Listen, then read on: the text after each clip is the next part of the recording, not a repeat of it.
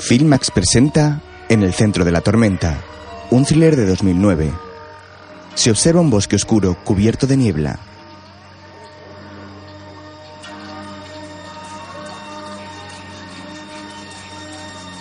En la antigüedad, las personas ponían pesadas piedras sobre las tumbas de sus muertos para que sus almas no vagaran y afligieran a los vivos. A mí siempre me pareció que eso era una práctica de personas supersticiosas y primitivas. Pero estaba a punto de comprender que los muertos pueden flotar en el aire con la densidad y la luminosidad de la niebla. Y su reclamación de la tierra puede ser tan legítima y tenaz como la nuestra. Unos agentes de policía cubren el cadáver de una joven.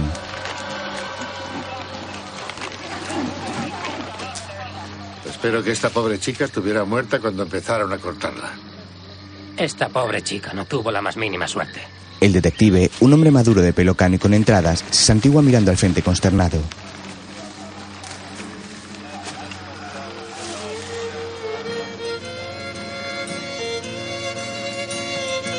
Luego se marcha. El nombre de la chica asesinada era Cherry LeBlanc. Su padre había desaparecido después de que le acusaran de acosar a una niña negra. Fui a Mamú a hablar con sus abuelos. Me enteré de poco acerca de ella, salvo que parecía ser una chica sin educación, alegre y bastante guapa. Detenida por prostitución a los 15, muerta a los 19. Entra en un bar. ¿Está el señor Treyan? Con esta es la tercera vez que pasamos por esto. Jerry trabajaba aquí de vez en cuando las últimas semanas. Tenía la noche libre, pero se presentó aquí para escuchar a Hawkman Paten. A la chica le encantaba Hawkman. A eso de la una dejó el bolso detrás de la barra y dijo que se iba fuera un rato. ¿Sabía que la habían detenido por prostitución? No lo sabía, ¿no? ¿No? Muy bien. Vale. ¿La contrató porque creía que era una excelente estudiante universitaria? No me gusta cómo se está dirigiendo a mí, detective. Si me entero de que ha estado ocultando información, señor Treyan, volveré de nuevo con una orden, señor Treyan, de arresto. El detective se levanta y se marcha. Fuera del bar hay una mujer negra de avanzada edad limpiando una barbacoa. El detective se sienta cerca de ella.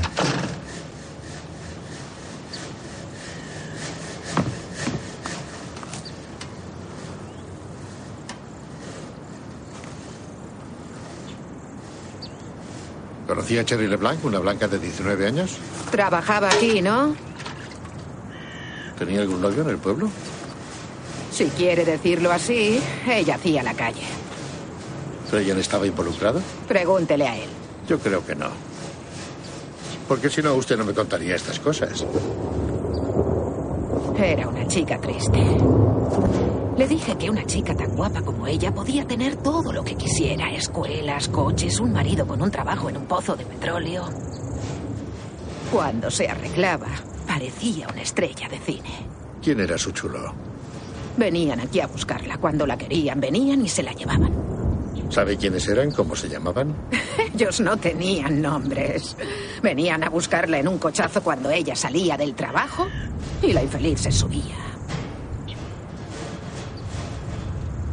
Y no sé nada más. Ella no iba a decirle el nombre de un hombre blanco rico a una anciana mujer vieja. ¿Qué hombre blanco rico? Puede que algún hombre blanco muy rico quisiera sacarla del negocio de vender su cuerpo. Eso lo dijo justo antes de que alguien le hiciera cosas terribles a esa jovencita. El detective mira al frente pensativo. Más tarde anochece sobre los pantanos.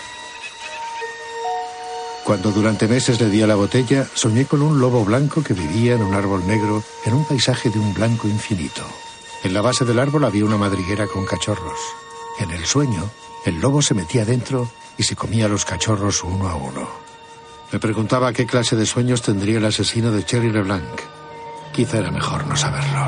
El detective descansa en su coche cerca de un cruce de carretera cuando aparece un descapotable que va a toda velocidad. El vehículo derrapa frente a él. El detective coloca la sirena y arranca persiguiéndolo.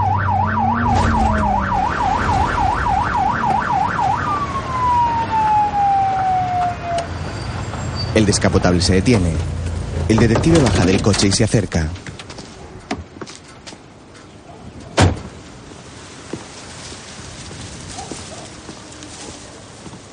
¿Puedo ver su permiso de conducir? ¿Qué quiere qué? Su permiso de conducir, por favor, sáquelo de su cartera y démelo. Ah, sí. Bueno. Me he descuidado un poco ahí atrás, lo lamento. Enrod T. Sykes. Sí, ese soy yo. Salga del coche, señor Sykes. Sí, señor, lo que usted diga. Sykes obedece y sale del coche. Hay una joven en el asiento del copiloto. Señor Sykes ha estado bebiendo. Y ha estado fumando marihuana en su coche y creo que su novia se acaba de tragar los restos. Vaya, eso no sería bueno. Queda detenido por conducir borracho. Voy a llevarle por esta calle hasta la prisión de la ciudad. Un coche llevará a la señorita a su alojamiento, pero su deportivo será remolcado hasta el depósito. Son malas noticias. No lo tenía en mi agenda. Estamos rodando una película. Sí, me gustan sus películas y las de la señorita Drummond. Quite las llaves, por favor. Él, haz algo. Sí, claro. Me siento muy mal por esto. ¿No puede hacer un donativo a Madres contra la conducción bajo los efectos del alcohol o algo así? Como admirador de su trabajo, señorita Drummond, le recomiendo que no mencione nada de donativos. No necesito ninguna identificación. Me encantó Galaxy 9. Perdone, pero ¿es usted el prototípico macho imbécil? Sobre todo la segunda parte. Le recomiendo que no se mueva. Mi ayudante la llevará enseguida a casa. Vamos. Sykes acompaña al detective hasta el vehículo de policía. Se sienta y apoya la cabeza en el respaldo con los ojos cerrados.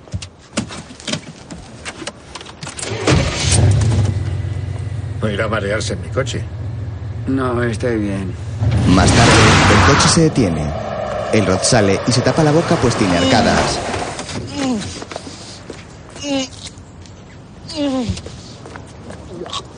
Vomita a los pies de un pequeño árbol que hay en la acera. El detective se acerca a él muy serio y apoya la mano en el capó de su coche.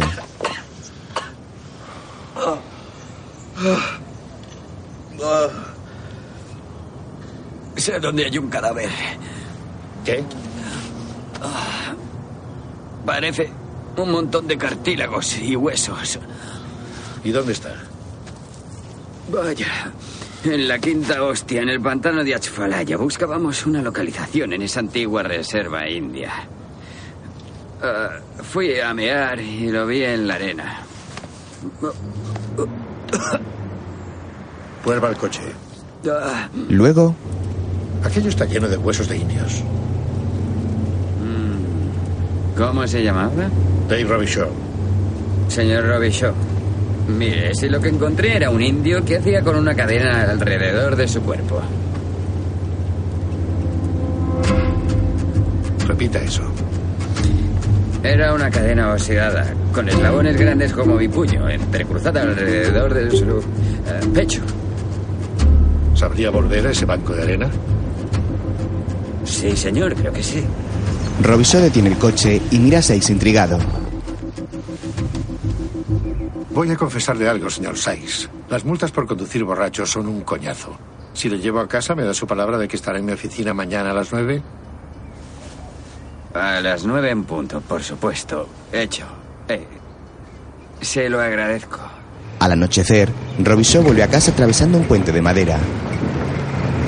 Más tarde cena con su familia.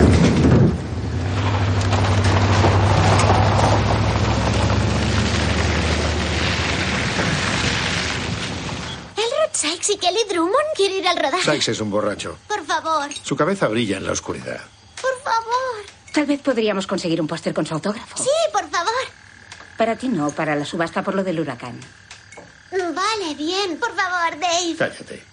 Yo la llevaré y la vigilaré, si os parece bien.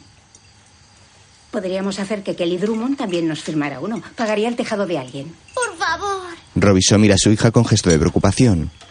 Al día siguiente, en comisaría, No sé si el señor Sykes le dijo que estaba tomando algo para el asma, pero según parece el medicamento le causó una reacción violenta. ¿Sabe? Al estudio le gustaría... ¿Puede repetirme su nombre? Oliver Montrose. Señor Montrose, ¿dónde está Sykes ahora? Bueno, estarán rodando exteriores en el Spanish Lake. Bien. Pues una hora le bastará para ir a buscar al señor Elrod T. Sykes y traer su culo de vuelta a esta oficina. ¿A que sí? más tarde, Sykes y Robisó viajan en coche. He faltado a mi palabra, soy consciente de ello, pero cuesta 25 de los grandes la hora tener a 100 personas paradas mientras yo resuelvo mis problemas. Déjeme que le explique una cosa.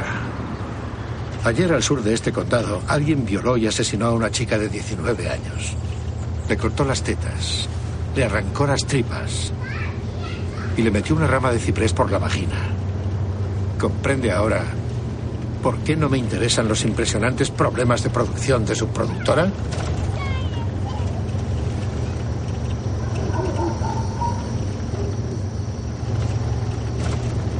¿Ha oído hablar de los soldados confederados en la niebla? No. Un tipo en particular avanzaba con una muleta, creo que era un general. ¿Su película no iba de una guerra entre los estados? Sabe que no me refiero a eso. Más tarde, viajan en un hilo deslizador por el pantano.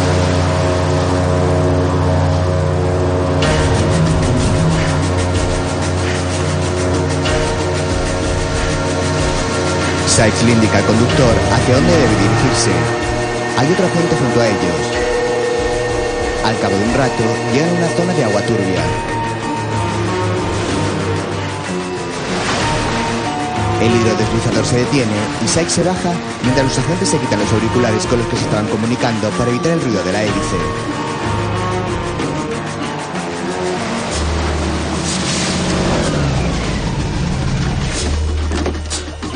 Está por allí. Vale. Espere, señor Sykes. Será mejor que se ponga esto. Antes solía haber muchos murciélagos por aquí, pero los mosquitos se los comieron. Este chico está muy lejos de su puto Hollywood, ¿eh? Este imbécil se burla de usted, señor Sykes, porque ha tenido muy poco contacto con el mundo exterior. No se moleste. Minutos después, tocan un trozo de cadena con una rama. ¿Cómo pudieron meterse esos huesos dentro de las raíces? El huracán Betsy en el 65 posiblemente los enterró y después el Katrina los desenterró. ¿Por qué en el 65? Los huracanes están siempre destrozando esta parte del país. ¿Ve esa tibia izquierda? Cortada por la mitad. Ahí le dispararon cuando intentó huir. ¿Eres medium o alguna cosa de esas? No, vi cómo ocurría a kilómetro y medio de aquí. ¿Estás diciendo que unos blancos lincharon a alguien en esta zona? Cuando volvamos tendrás que hablar con tu sheriff y traer a vuestro forense. No, no sé en vuestro condado de Iberia, pero por aquí no creo que a nadie le interese mucho lo que le pasó a un negro hace 40 años. ¿Qué está buscando, señor Robichaud? No veo ningún cinturón en sus pantalones. Ni cordones en sus botas. En flashback, se ve al joven negro de ir por el pantano y cayendo en sus aguas. Seguro que compraba ropa de segunda mano. De nuevo en flashback, se observa como el joven corre con la cadena alrededor de su cuello. Más tarde, Dave está en su casa. Su esposa ve un vaso de leche tras él. En aquella época, sin cuerpo, sin informe de desaparición, el sheriff no tenía ninguna razón para creerme, y mucho menos para mover el culo. Ya no tienes 17 años, Dave. No sé cómo conseguir que te olvides del trabajo. Has hecho todo lo que has podido. No tienes que sentirte culpable, así que bébete la leche y ven a dormir. Vamos, cariño. Al día siguiente, Dave entra en una oficina. El sheriff del condado de St. Clair te agradece mucho ese montón de huesos que encontraste en el pantano de Atzfalaya. Aprecia mucho tu esfuerzo. Necesita otro trabajo, no le gustan los huesos. Dice que serás bienvenido si vas en tus días libres y llevas la investigación. Ah. Su médico forense tiene los huesos esperándote. Ha llegado el informe de la autopsia de la chica. Dave lo acompaña a un despacho. Luego, Parece que se trata de un psicópata o de alguien que estaba hasta arriba de crack o metanfetamina. Puede ser. Creo que lo conocía. ¿No crees que fuera un cliente? No. Dejó su bolso detrás de la barra, con los condones dentro. Cherry LeBlanc era una puta con ambiciones. Tal vez calculó mal una oportunidad de negocio. ¿Y con quién iba a hacer negocios una chica así? Babyfit. Tal vez con Babyfit. más tarde, Dave llega a una gran casa con piscina. Dos hombres caminan rápidamente hacia él. ¿Qué pasa, Cholo? ¿No estabas en el trullo? ¿Qué va, tío? La dulce Catrina consiguió dejarme las manos limpias. Todo el maldito laboratorio criminal se fue río abajo. No tienen nada contra mí en Nueva Orleans. Me estoy portando bien. Además, ya no les queda dinero para lobotomizar a gente como yo. ¿Qué pasa, Dave? Estoy investigando un asesinato, Julie. No me digas. ¿Estás preocupado por mí, Dave? Claro que sí. ¿Cuánta gente incendiaría el club de su propio padre con él aún dentro? Tendrás que perdonarme si me molesta un poco esa actitud, Dave. He vuelto a este sitio de mierda. Soy alguien importante en el mundo del espectáculo. Hablo por teléfono cada día con personas de California, de las que salen en las revistas que leéis. Deberíais darme la bienvenida de nuevo. Pero en vez de eso me tratas como mierda de alcantarilla. ¿Entiendes lo que te digo, Dave? Me duele. Siéntate mientras meo. Solo, ¿dónde está tu hospitalidad? ¿Sirve de algo? Julie se aleja mientras Dave mira a una joven en bañador que está sentada haciendo un solitario con una baraja de cartas. Dave se sienta frente a ella. Entonces, Cholo se sienta junto a él tras traerle un refresco. Teniente. Julie me contó lo del negro que casi se lo carga con una 38 en su condado. Dice que él le salvó la vida. ¿No jugaban juntos al béisbol en el colegio? No lo ves, Cholo. Este tío no es muy hablador. ¿Está trabajando en el asunto de Cherry LeBlanc? ¿Qué sabes tú de eso? Viene en el periódico de hoy. Julie y yo lo estábamos hablando. Parece que hay un puto enfermo por ahí suelto. Julie regresa y hace un gesto ante el que la chica y Cholo se levantan. Julie se sienta junto a Dave. Mi contador sigue corriendo. Hablemos de la chica que encontramos asesinada en el sur. ¿De qué chica hablas? Cherry LeBlanc. No he oído nada de eso. ¿No lees los periódicos? Estoy muy ocupado. Ajá, ya lo veo. Fuimos amigos, Dave. Incluso te hice algún favor alguna vez. Así que voy a dejártelo claro a ti y a cualquiera que quiera quitarse la cera de los oídos. Luisiana está arruinadísima. Nueva Orleans es una funeraria. Y el fondo de un váter es más atractivo que esta mierda de sitio en el pantano. Así que será mejor que se den cuenta de que dejamos cerca de 40 millones de dólares en el condado de Iberia. ¿No les gusta oír el nombre de Balboni por aquí? Pues nos llevamos la puta película a Mississippi. A ver qué tal le sienta a esos cajones de mierda de la Cámara de Comercio. ¿Te has metido en el negocio del cine? Sí, estoy produciendo Palomas Blancas con Michael Goldman. ¿Qué te parece? Seguro que todo el mundo desea que triunfes, Julie. La próxima será una película de béisbol. ¿Quieres un papelito?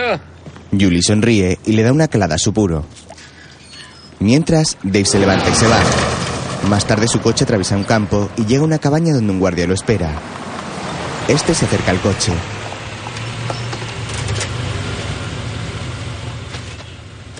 Adelante. ¿Me reconoce, Dave? Eres Dusset, ¿verdad? Sí, señor. Murphy Dusset. Tiene buena memoria. Estaba con el sheriff Jefferson cuando usted estaba en la policía de Nueva Orleans. Parece que ahora estás en el negocio del cine como todos los demás. Sí. Poseo la mitad del negocio de seguridad y también llevo la seguridad de los camioneros de Lafayette. Aquí hago algo así como una jornada doble. ¿Hay algún problema? ¿Dónde puedo ver al señor Goldman? Justo pasando estos árboles. Le informaré de qué va. Está bien, ya lo encontraré. Más tarde, Así que está investigando un crimen. ¿Ve algún crimen por aquí? El único crimen que conozco es el aire acondicionado de mi caravana. Se pueden freír huevos en el asiento del váter. Y tengo al actor protagonista desenterrando esqueletos en los bancos de arena. Precisamente lo que tiene que preocuparme cuando estoy rodando. Señor Goldman, ¿Julius Balboni está produciendo esta película? ¿Produciendo? Ah. La debo de haber cagado en mi vida anterior. Puede. Puede que hundiera el Titanic o que, o que asesinara al archiduque Francisco Fernando. Yo soy el único productor. ¿El señor Balboni miente? El señor Balboni está invirtiendo su dinero en una película. ¿Es eso ilegal? Enhorabuena. Está haciendo negocios con el tipo que colgó por el colonel primo de Fulvio Ranelli. ¿Reconoce a esta chica? Cherry LeBlanc. Dave mira hacia atrás y ve a un soldado cojo atravesando el bosque. Más tarde, un tren cruza unas vías. Dave conduce junto a ellas. Al pasar el tren, las atraviesa.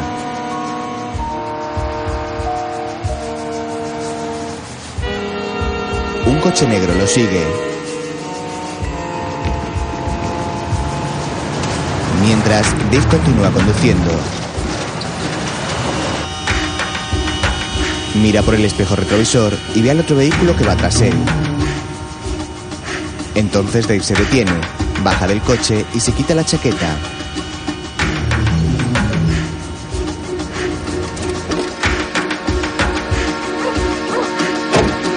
El coche se acerca al cruce que ha tomado Dave, pero al ver a este de pie junto al coche y observándolo, continúa hacia adelante tomando otra dirección. Dave mira al frente pensativo. Después camina hacia una casa. Hogman Paten asesinó a cuchilladas y a plena luz del día a un cobrador del seguro de entierros blanco que se acostaba con su mujer. Cumplió 17 años en Angola. Tuvo un montón de peleas. Le castigaron metiéndole en hormigueros y en cajas hechas de hierro fundido. Le llevó a la salvación un predicador baptista en Baton Rouge. Hawkman me caía bien. No me gusta tener nada que ver con los asuntos de los blancos. Pero me preocupa lo que le han hecho a esa chica. Hablé con ella dos horas antes de que se fuera del local. Me dijo, Hawkman, en mi próxima vida tú y yo nos casaremos. Yo le dije, querida, no dejes que esos hombres te traten mal nunca. Ella me dijo, voy a comprarme una casa en el lago Pontchartrain. ¿Salía con alguien de Nueva Orleans? Probablemente algún chulo de mierda le dijera que era especial, que era muy guapa. Y entonces apareció muerta. ¿Estás metido en lo de ese esqueleto que han encontrado en el pantano de Asfalaya? ¿Cómo te has enterado? Cuando alguien encuentra a un hombre negro muerto, los negros siempre se enteran. Te escucho. Un arrendajo azul nunca se mete en el nido de un ruiseñor, porque el ruiseñor siempre le dará una paliza. ¿De qué estamos hablando, Sam? Estoy hablando de un hombre negro. No, no es correcto. Mejor dicho, estoy hablando de un negro que tenía un lío con una mujer blanca para cuyo marido trabajaba. Creo que los huesos que descubriste en la arena eran suyos. ¿Cómo se llamaba? ¿Qué más da? ¿Cómo se llamaba? Quizás recibiera lo que andaba buscando. Lo pasado, pasado está. Y mejor dejarlo tranquilo. ¿Me estás advirtiendo?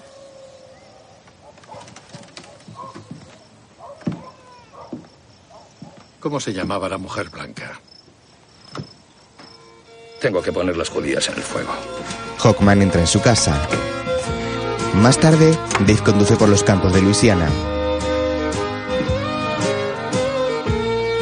Hawkman, que tenía miedo de pocas cosas en el mundo, parecía asustado. Me había advertido debido al descubrimiento del hombre linchado. Para él, estos hechos seguían vivos en una vergüenza colectiva sin perdón posible. Y los implicados también seguían vivos y podían hacerle daño. Por la mañana, la hija de Dave desayuna junto a la ventana de una tienda.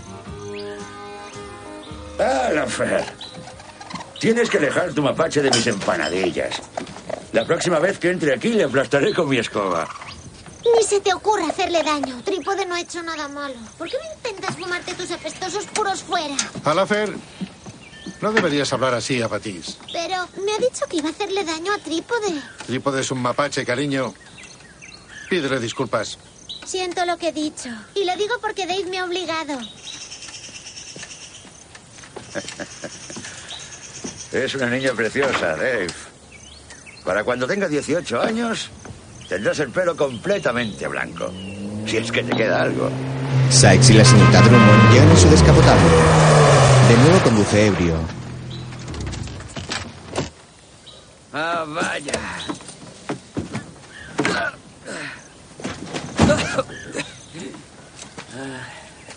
¡Esto es fantástico! ¿Qué tal, señor Robichaud? Espero que no le importe que hayamos venido. Queríamos cenar con ustedes. Gracias, pero mi mujer está haciendo la cena y yo estaba a punto de darme una ducha. Pues dése prisa, hemos reservado en el Clementine. La familia tiene planes para esta noche, señor Sykes. Esto es bochornoso, él. Es una reserva. No quiero causar problemas. Cogeremos bebida de su tienda y nos largaremos, ¿vale? Señor Sykes. Ha conducido borracho hasta la casa de un policía para comprar más alcohol. ¿Por qué no le da esas llaves a la señorita Drummond? ¿Y la cerveza? Eh, Es usted un buen hombre. Será mejor que tengan cuidado. Elrod es un completo inútil. Pero le quiero. Tome. No pasa nada. Sí. Ah, mierda, ya haremos cuentas luego, ¿vale? Adiós. Por el otro lado. Ah. Ya está. Ven. ¿qué? Más tarde, Dave se cambia la camisa en su habitación. Su mujer entra. Se acaba de caer al pantano. Dave la mira contrariado y ella sonríe. Más tarde, Elford camina por la casa de Dave con la ropa cambiada. Lleva una camiseta de béisbol con el apellido Robichaud bordado en la espalda.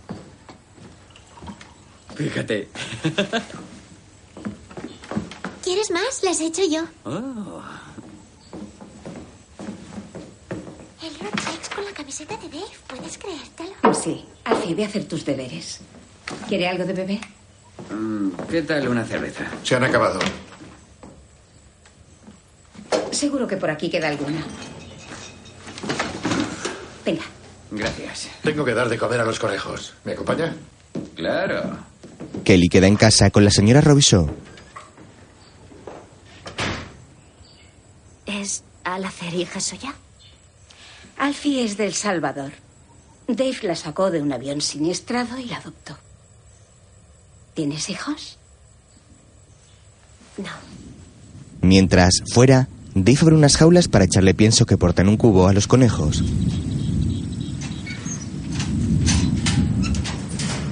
¿Alguna vez ve luces en los cipreses por la noche? Es el gas del pantano que se inflama y gira por el agua como bolas de fuego. No, señor, no es eso. Son esos tipos de allí, junto al lago. Llevaban faroles colgando de algunas ambulancias. Muchos de esos soldados tenían gusanos en sus heridas. Por eso sobrevivieron. Porque los gusanos se comieron la infección. Lleva mucho tiempo borracho. Pronto los árboles y los caimanes le hablarán. A mí una orquídea salvaje me cantó una vez. Tenía una voz preciosa. No estaba borracho. Ese tipo, el general, se apoyaba en su muleta junto al agua cuando me dijo: Usted y su amigo, el representante de la ley, deben repelerlos. Sufre alucinaciones. Debería plantearse venir conmigo a una reunión de alcohólicos anónimos. Quizás estaba borracho. ¿Cómo es que tiene la pistola de su edecán? ¿Qué tengo qué? El general me dijo: Su amigo tiene el revólver de mi ayudante de campo, el comandante John Moss. Más tarde, la mujer de Dave cepilla sus dientes y mira a su marido que está sentado mirando la pistola que tiene en sus manos.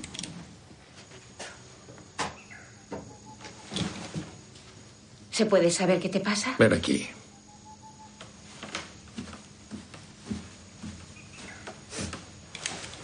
Mira esto. Pone E E-C-A. No, aquí. J. Moss. Pone J. Moss. ¿Y qué? Dave la mira preocupado cuando suena su teléfono. Él lee un mensaje y ella gira su rostro resignada.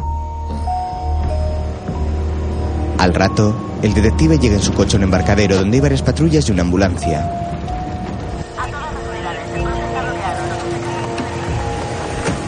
Dave baja de su vehículo y se acerca al embarcadero donde se encuentra Luke, que cuelga su teléfono por el que habla.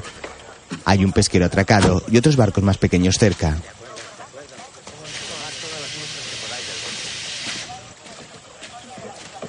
Gracias por llamarlo. Ya, cuando vi esa cinta aislante alrededor de las manos y los pies, o lo que queda de ellos, me acordé de ti y del caso LeBlanc. ¿Dónde está? Ahí mismo, en ese barril. Ven, había unos 15 cangrejos azules sobre ella. El forense dice que si la movemos, se romperá en pedazos. Dice que lo vamos a pasar fatal para identificarla. Tal vez por la dentadura. Ese pobre desgraciado la encontró. ¿Cuándo vio por primera vez el barril? Hará tres o cuatro semanas. ¿Vio a alguien más aquí, en este embarcadero? Sí, hará un mes, por la noche, vi un coche de color oscuro. Recuerdo que pensé, está nuevecito. ¿Por qué iba nadie a traer un coche nuevo por ese camino de tierra lleno de baches? ¿Recuerda qué tipo de coche era? No, señor, lo siento. Ojalá no hubiera sido el que encontró a esa pobre mujer. Es suficiente, gracias. Un agente le llevará a casa. Gracias. El pescador de pelo canoso se dirige a una patrulla. Madre de Dios, Dave. Exacto. Al día siguiente, Dave conduce su coche por una calle cuando ve aparcado un lujoso coche de color blanco en una esquina.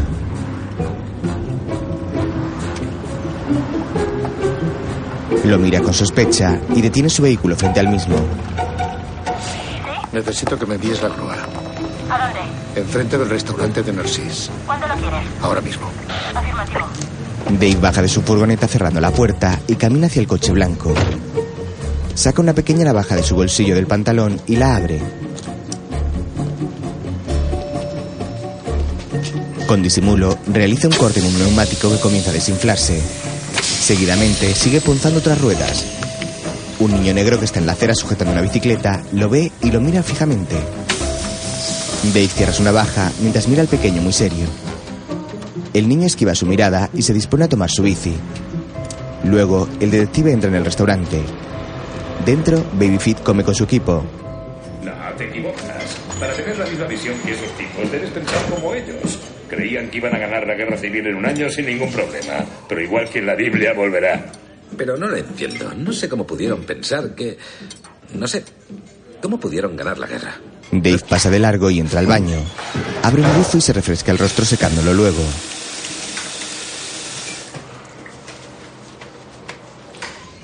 Al poco sale del servicio y se acerca a Julie.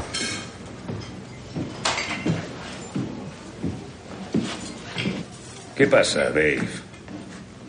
Ha sido una noche muy larga. Encontramos a una chica en un barril al sur del condado de San Martín. Estaba cubierta de cangrejos azules. Podríamos haber hecho un buen caldo de pescado. ¿Quieres desayunar? Julie mira por la ventana como una grúa porta su lujoso coche llevándoselo del lugar. Siéntate. Dave toma asiento junto a él. ¿Te cabreas por una chorrada y haces que se lleven mi coche? No aparques delante de las bocas de incendio. ¿Bocas de incendio? ¿Todo este follón es por una boca de incendio? No, Julie, quiero saber qué tienes que ver con una prostituta llamada Cherry LeBlanc. ¿Quién cojones es Cherry LeBlanc? Lo sabes perfectamente. Estabas hablando de ella con Cholo cuando fui a verte y me mentiste al respecto. ¿Me llamas mentiroso? Eres un puto mentiroso de mierda. Este dulce pueblecito está empezando a afectarte, David. Por favor, caballeros, les rogaría que no, no usasen ese lenguaje. ¡Apártese de mi puta mesa! Tranquilo, señor Mo, me iré enseguida. Oh, qué pena que se vaya. No conozco a ninguna de esas chicas. No tengo nada que ver con ese asunto. Has dicho cosas feas de mí, Dave, pero lo voy a dejar pasar.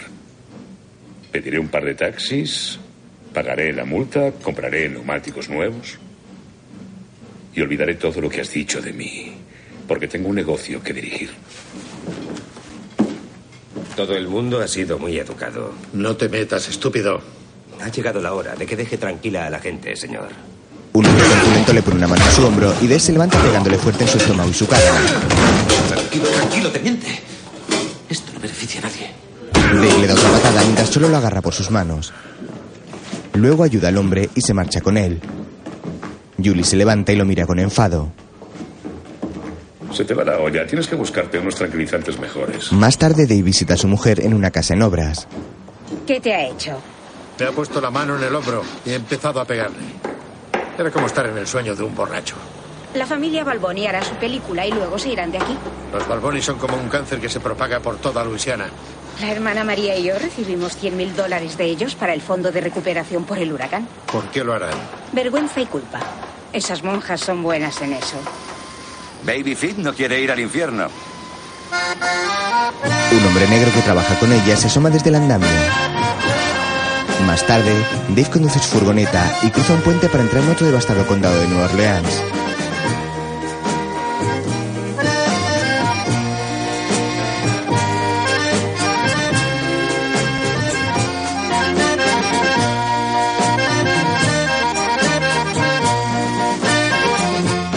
Poco, Dave conduce por una zona de casas bajas que se encuentran derruidas aún por los efectos del huracán. Sus tejados han caído al suelo. Las maderas de sus muros están destrozadas y otras se encuentran hundidas por la mitad de su estructura. Más tarde llega a la iglesia, que está en reconstrucción. ¿Quieres un capuchino? A los polis os gusta el café, ¿no? O un equipo estéreo. ¿Sabes si están intentando reclutar chicas por estos condados? Para empezar, prueba en la estación de autobuses. Pero ¿quién necesita reclutarlas? Con lo del Katrina hay dinero por todos lados. Puede que hagan algo más que chulearlas. Tal vez les guste hacerles daño. De momento han matado a dos. Puede que a más. Estás hablando de alguien que actúa en lo más bajo de la cadena alimenticia. ¿Crees que Vivi Fitz Balboni podría tener que ver con algo así?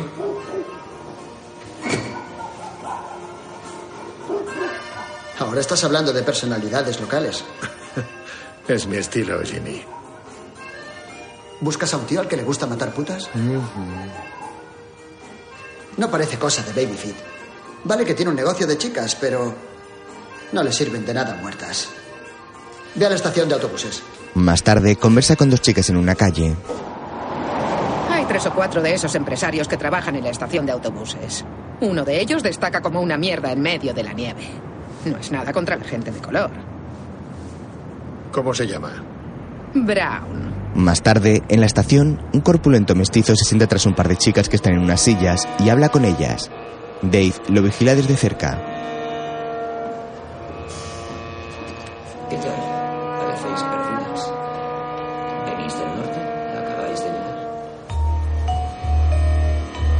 El interior de la estación de autobuses apestaba a colillas y a los gases de combustión del gasóleo que entraban por las puertas. Me sentía vacío, agotado después de una larga noche, conectado a demasiadas voces, a demasiada gente con prisa, demasiada gente que compraba y vendía a otra gente, o que las mataba. Os lo juro. Dave hacia un mostrador y muestra su placa a una joven. Quiero que avise de una llamada telefónica por megafonía. Luego, Dave hacia las cabinas de teléfono.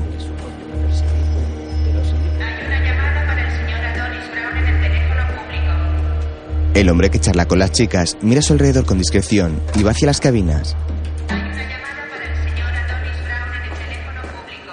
Dave descuelga un auricular y se coloca de espaldas disimulando. Soy Adonis, ¿qué pasa? ¿Hola? Dave lo acerca por su espalda dándole un cabezazo contra la cabina. Luego lo mete por una puerta hacia el pasillo. ¿Qué quieres, tío? ¿Qué haces, tío? Yo no he hecho nada. No llevo armas, no quiero problemas. Dave saca su pistola.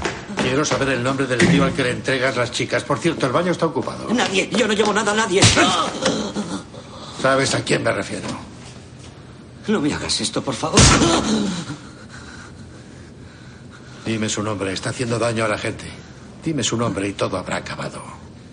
Hay un tío blanco y calvo con cara de ardilla. Él también va armado. Nadie se atreve a joderle. ¿Es el tipo del que me hablas? Dímelo tú. Tiene pasta, es todo lo que sé. No sé su maldito nombre, tío. ¿Está bien relacionado? Con los polis o la mafia tiene que estarlo para seguir en el negocio. Es todo lo que sé. ¿Por qué me haces esto, tío? Dios. Me he cagado encima.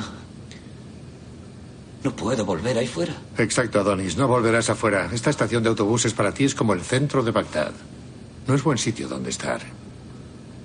¿Quién cojones eres? No quieres saber quién soy. Quieres empezar a hacer lo correcto y dejar esta mierda. Te mataré, Adonis. Te volaré la maldita cabeza si no buscas un trabajo honrado. Luego charla con las chicas de la estación. Se llama el Hogar de la Esperanza. No os preocupéis, no os harán preguntas. Preguntad por la hermana María. Dave les da una nota con la dirección. Bueno. Es todo el dinero que llevo encima ahora mismo. Dave saca unos billetes de su cartera y las jóvenes rubias lo toman mirándose extrañadas. Más tarde, comenzando el amanecer, regresa a su casa en su vehículo. Dave conduce por una carretera a cuyos lados hay grandes charcas de agua.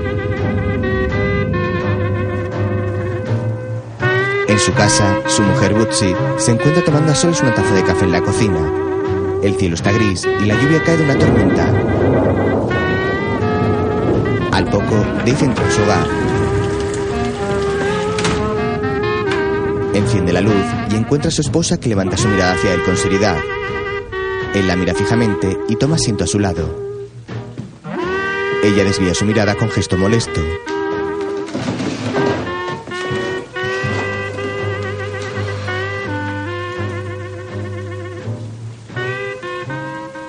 Has estado fuera toda la noche. No has llamado. Lo siento mucho. No me merezco sufrir por si te han hecho daño. No, tienes razón. Pero no voy a insistir. Bootsy se levanta y Dave la agarra cariñoso por la espalda, impidiendo que se vaya. Ella lo abraza acariciándole la cabeza. Más tarde, Dave llega a la comisaría y camina por un pasillo hasta llegar a la puerta de un despacho, donde dentro una mujer habla por teléfono. No, señor. Yo no lo llamaría un callejón sin salida. Siéntese, enseguida le atiendo. Oh, gracias. Es un contrato de 100 millones de dólares. Debe de haberse embolsado 60 o 70 millones. Falsos errores en la carga, albaranes fantasma. Transportes Balboni ha transportado escombros suficientes para llenar un vaso de papel. Sí, señor, lo estamos intentando, gracias. ¿Puedo ayudarle en algo? Eso espero. Es mi despacho. Ay, Dios, lo siento. Lo siento, es que verá, he recibido una llamada en su extensión y yo... Soy la agente especial Rosa Gómez. Todo el mundo me llama Rosy, así que llámeme Rosy. Encantado, agente especial Rossi. Dave se levanta y se marcha del despacho. Ella queda con gesto preocupado. Luego Dave se reúne con un superior. Los traspiés en la investigación de su detective les pasarán factura en noviembre. Cortesía de ese gilipollas de Buba Broussard del ayuntamiento. ¿Has llamado al FBI? El FBI lleva más de un año intentando pillar a Balboni por estafar a protección civil y no tienen de momento nada de nada. Por eso creo que esperan que haya algo más en el caso de Cherry LeBlanc. Y claro, ya que están aquí, tengo a alguien a quien Broussard puede culpar. Balboni va a dar una fiesta de cumpleaños esta noche a Michael Goldman. Creo que deberías asistir. Más tarde, Dave se reúne con Rosie en un bar. Jerry LeBlanc conocía a su asesino. ¿Qué hay de la desconocida del barril? ¿También podía conocerle? Hay 17 homicidios sin resolver en Luisiana que tienen similitudes con este caso. Y 10 de ellos comparten denominadores comunes. Todas habían sido atadas, eran jóvenes, de clase obrera. Una iba al instituto, dos eran camareras, tres se habían fugado y cuatro eran prostitutas. El FBI le lleva ventaja en cuanto a información al condado de Iberia. ¿Qué tal su bagre al cubillón? Mm, interesante. Gracias. Al poco salen del bar. Si encontrara los restos de un hombre negro sin cinturón ni cordones en sus botas, ¿qué supondría usted que ha ocurrido? Que había estado en prisión, en un centro de arresto municipal o en algún lugar donde temieran que se hiciera daño. Eso pienso yo. Más tarde, en la lujosa mansión de Babyfield, se celebra la fiesta. Un grupo toca en el escenario y varias parejas bailan en el jardín. Dave pasea por el lugar y ve como Julia bofetea a una chica en estado ebrio.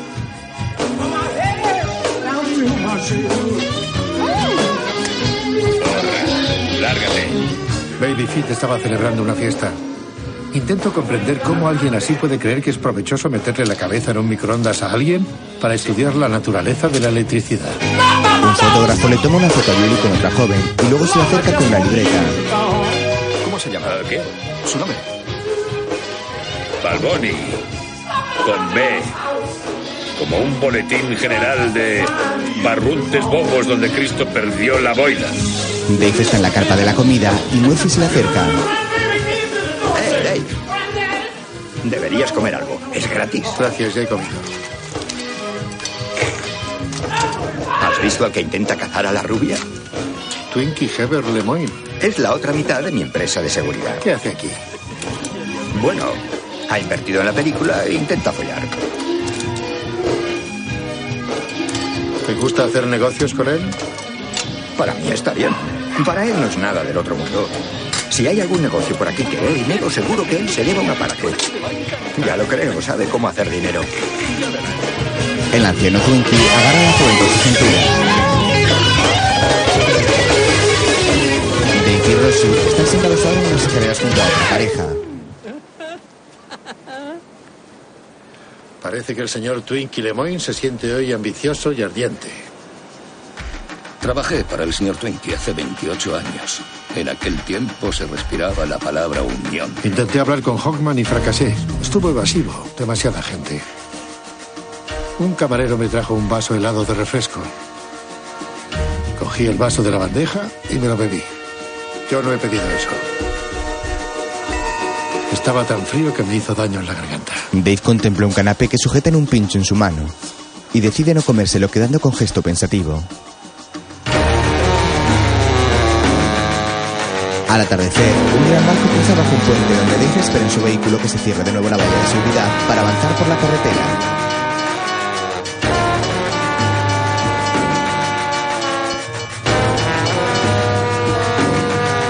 El teniente inspector manipula su radio para poner música y arranca su vehículo que se cala al instante.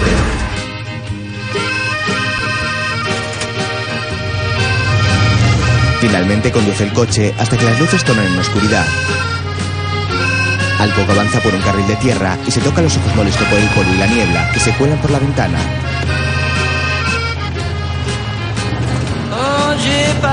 Mira hacia el frente por el cristal, pero no sabe el camino por el que conduce. Sin percatarse, se sale de la ruta y avanzará por un terraplén cuesta abajo.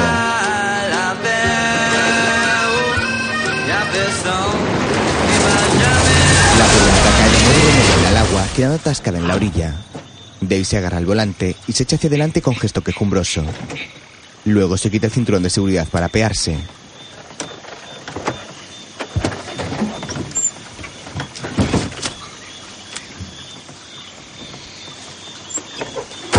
Cierra la puerta tras dar un traspiés en el agua y se apoya sobre el vehículo. Saca su móvil y comprueba que no puede realizar ninguna llamada con gesto de ofuscación. Lanza el aparato al agua y mira hacia el pantanoso lugar. A lo lejos, tras unos árboles, vislumbra una luz. Dave camina rodeando el coche para adentrarse en el agua. La luz de la luna se refleja sobre la misma.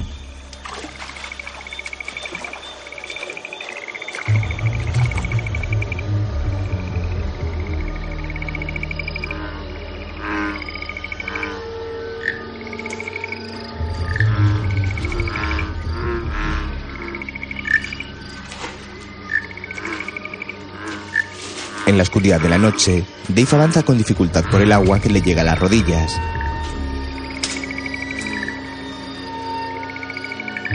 En un terreno seco entre unos árboles hay un improvisado campamento. Dos hombres negros juegan a las cartas alumbrados por unos candiles.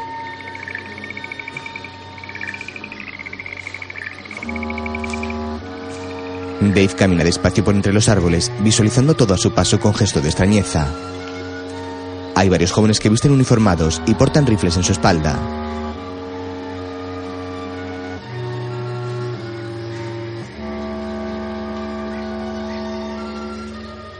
Ahora se acerca una pequeña tienda de campaña junto a la que hay encendida una fogata.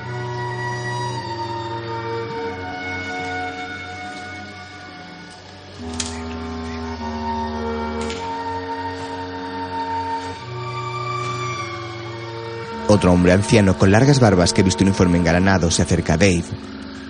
Se ayuda de un bastón para caminar.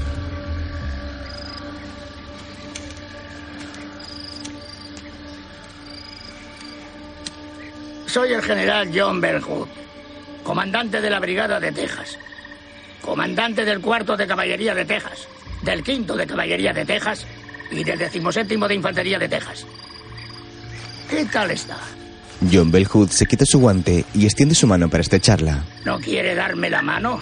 ¿Me he muerto? A mí no me lo parece. Estuvo en Gettysburg. La guerra ha acabado. Nunca se acaba. Creía que usted lo sabría. Usted fue teniente del ejército de los Estados Unidos. Me duele la cabeza. Mi cabeza. Personas malas y corruptas están destruyendo el mundo en el que usted nació. Somos nosotros contra ellos, amigo. ¿Va a pasar algo malo? Ha superado cosas peores. No comprometa sus principios ni abandone su causa. ¿Sabe lo que me espera al final del camino? No sé, por alguna razón. Parece que veo mucho mejor el pasado que el futuro. Intente tenerlo en cuenta. Es lo mismo que cuando cargan sus cañones con herraduras y cadenas. Parece que los cañonazos durarán eternamente. Pero de pronto llega un silencio que es más ruidoso que el sonido del cañón. Por favor, no se alarme por la dureza de mi comparación. Buenas noches, teniente. El general se retira y Dave lo contempla atónito sin salir de su asombro.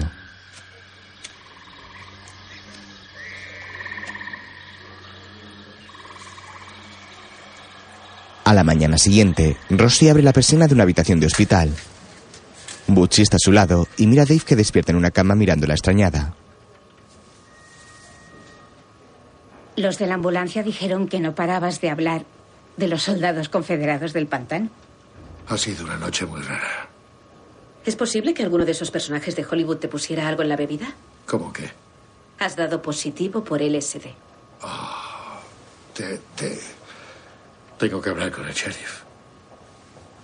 Ha estado aquí esta mañana. Has hablado con él media hora. ¿Qué le he dicho? ¿Qué le he dicho? Nada que tuviera sentido para mí. Más tarde, el matrimonio está en un embarcadero junto a su casa. ¿Qué es eso? Una salamandra. Cuando tiras de ella en el agua, sus patitas y su cola se menean como si estuviera nadando. Le gusta a las rubinas negras. Dave la coloca en un anzuelo y lanza una caña de pescar. ¿Cómo definirías la idea de comprensión?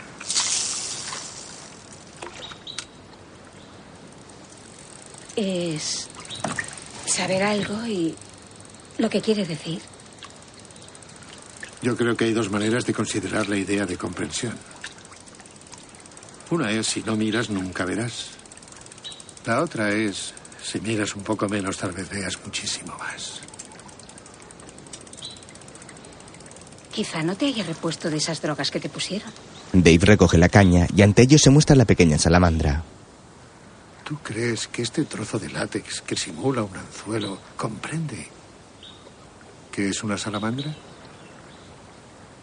¿O crees que esta salamandra comprende que no es más que un montón de látex que oculta un anzuelo? Joder, Dave. Pregúntale a la lubina negra. Conozco al general John Bell Hood de la Caballería de Texas como si fuera mi propio abuelo.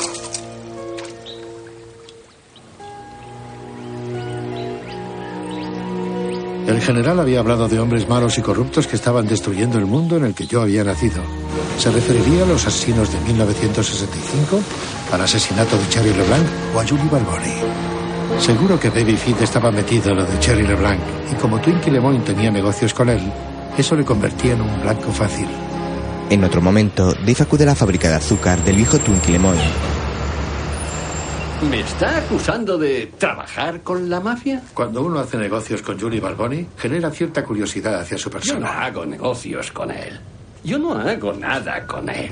Soy miembro de un grupo de inversores que ha puesto dinero en la producción de una película en Nueva Iberia, invirtiendo así en la economía local. Eso es todo. ¿Sus empleados simpatizan con la Unión? No, por supuesto que no. ¿Usted y Murphy Dussett son socios en una empresa de seguridad? Es cierto, desde luego que sí. Y su socio en la empresa de seguridad lleva la seguridad de los camioneros en Lafayette. Anda usted metido en unas extrañas contradicciones, señor Lemoyne. Tiene que disculparme, detective. Pero tengo que cerrar. Tengo que ocuparme de mucha gente, ¿sabe? ¿Le gustaría que Julie Barboni fuera su vecino? ¿Le gustaría que su nieta trabajara para él? Señor Robichon, no puedo expresar lo desagradable que me resulta usted. ¿Consiguió la otra noche que la rubia se la chupara? Te dejo mi tarjeta. Gracias por todo. Dave se marcha de la oficina.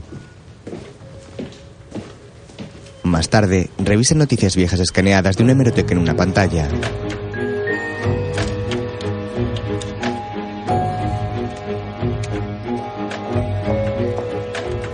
Aquí tienes, también son de 1965. Julio, septiembre y noviembre. Muchas gracias. De nada. ¿Cómo está la Fer? Muy bien. Genial. Una secretaria le trae nuevos discos y él le entrega otros revisados. Dave se detiene en una página. Fuga, condado de St. Landry. Más tarde, de 28 años. ¿Un negro dice? Dewitt Prejan. Un hombre negro llamado Dewitt Prejan. Sí, conozco a ese hijo de puta. ¿Qué le pasa? ¿Estaba de servicio la noche que se escapó? Yo era carcelero. Los carceleros no trabajan de noche, contratan a gente para eso. ¿Recuerda de que había sido acusado, señor Prejan? No le habían acusado de nada. No me interesaba. Se lo llevaron del centro. No, según el periódico. Mucha gente se limpia el culo con el periódico. El periódico dijo que entró a robar en la casa de una mujer blanca con un cuchillo. ¿Dewitt era un violador? No sabía mantener la polla en los pantalones si se refiere a eso. ¿Le importa si me siento aquí? Dave entrevista a un anciano en el porche de su casa. Toma una silla y se coloca a su lado.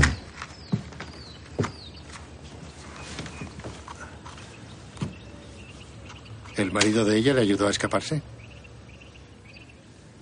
Podría, si hubiera podido. Era un tullido, le dispararon en la guerra. ¿Dónde está ahora? En el cementerio, junto a los caminos del este. ¿Qué pasó con la mujer? Se largó a alguna parte del norte. ¿Qué, ¿Qué interés tiene en algo que pasó hace 40 años? Creo que vi cómo lo mataban. ¿Dónde está el hombre que estaba de servicio la noche de la fuga? Joder, se emborrachó y un tren le pasó por encima. Espere un momento. ¿Qué ha dicho? ¿Qué vio qué? ¿Qué cree usted que vi, señor Haber? Flashback, el joven negro corre por el agua atado con cadenas. Más tarde, Kelly corre por un camino con velocidad dirigiéndose a la casa de los Robinson. Dave le abre la puerta.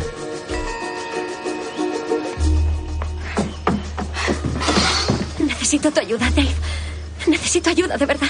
Luego, Adelante. Ahóguese, hombre, no me importa. Dave, llevo toda la semana planeándolo. Ya he pagado el alquiler del bote, ¿eh?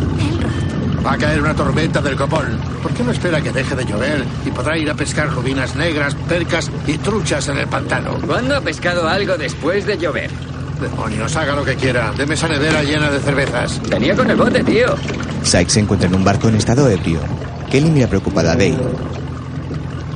Seguro que no quieres venir. Señorita Drummond, debería usted salir de ese bote ahora mismo. Por favor, llámame Kelly. El Rod se prepara para zarpar y un hombre lo mira desde el muelle. Tenga cuidado con la curva del canal a unos 5 kilómetros al sur. Las aguas han bajado y hay algunas redes a la izquierda del canal. Kelly queda dentro de la lancha mientras Sykes inicia la marcha poniéndose al mando del timón para iniciar su marcha.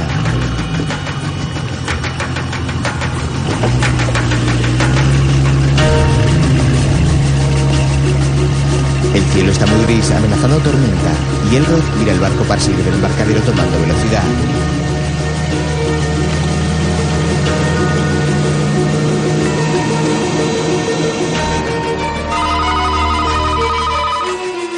Al rato, Dave atiende el teléfono de la tienda junto al embarcadero, donde Tips está comiendo algo. Diga. ¿En qué parte del pantano? Estamos en una curva. Es la curva de la que les avisó Batis. Puede ser. Ah. Eh, sería tan amable de ¿Qué me está pidiendo, Errod? que venga a sacarnos de aquí. Iré a ayudarles. Pero también le pasaré la cuenta por mi tiempo. Hasta ahora. Dave, yo no soy nadie para decirte lo que debes hacer, pero hay gente que siempre te estará pidiendo algo. No importa lo mucho que les des, nunca será bastante para ellos. Más tarde, Dave pilota su lancha ligera acompañado de Tips. El aguacero cae sobre ellos que toman una curva en busca de.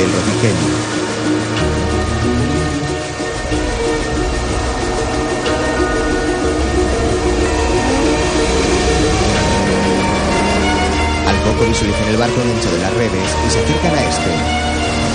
Elrod tapa su cabeza con un periódico y toma una cuerda.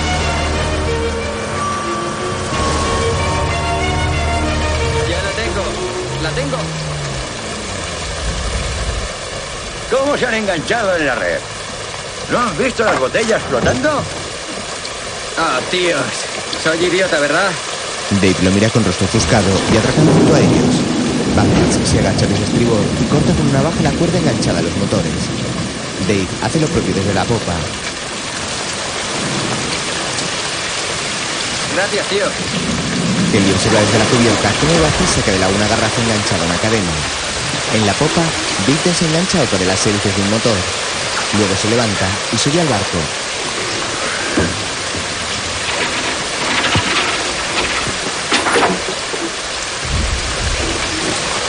Señor, lo siento. ¿Quiere que me meta en el agua? Sí. Baje por la proa. Y esté listo para empujar cuando encienda el motor. Sí, vale. ¿Hay caimanes aquí? Claro que sí. Pero no están hambrientos. Vale.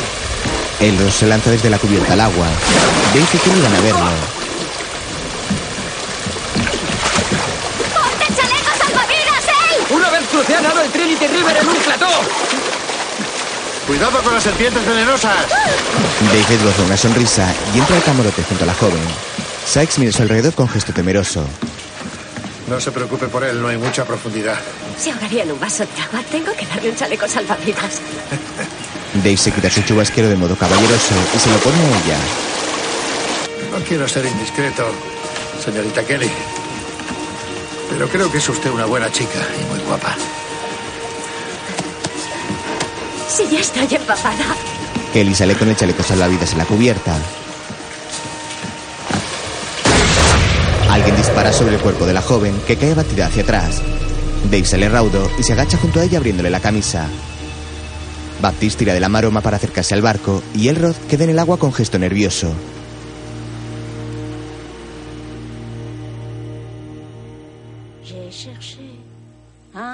Más tarde, Bootsy arregla un pequeño huerto y la pequeña Alafer camina hacia ella. Mamá, ¿qué haces? ¿Puedo ayudarte? Sí, puedes quitar las malas hierbas de esa hilera si quieres. Alfie lleva a su mapache domesticado con una correa y se agacha junto a las plantas para ayudar a su madre. Mientras, Dave sale al porche acristalado de la casa y suspira profundamente con gesto de preocupación. Desde allí contempla a su familia, que arregla el huerto.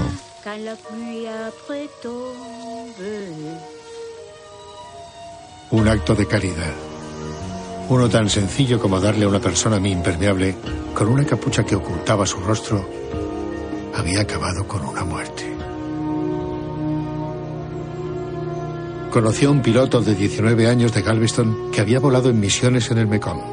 Solía llamarse a sí mismo el portador de la muerte. Ahora empezaba a preguntarme si no estaría asumiendo yo ese mismo papel. En una iglesia, Las muertes de los que me rodeaban supusieron una enorme carga para mí. Pero incorporar su sufrimiento a nuestras propias vidas no cambia las cosas. el general le habla desde un banco a Dave, que se encuentra rezando en otro. Más tarde, Robinson sale de un hangar de un aeropuerto y permanece mirando desde allí un coche que traslada el equipo de cine. Una multitud de periodistas va tras el mismo. Baptiste sale del hangar y queda junto a Dave.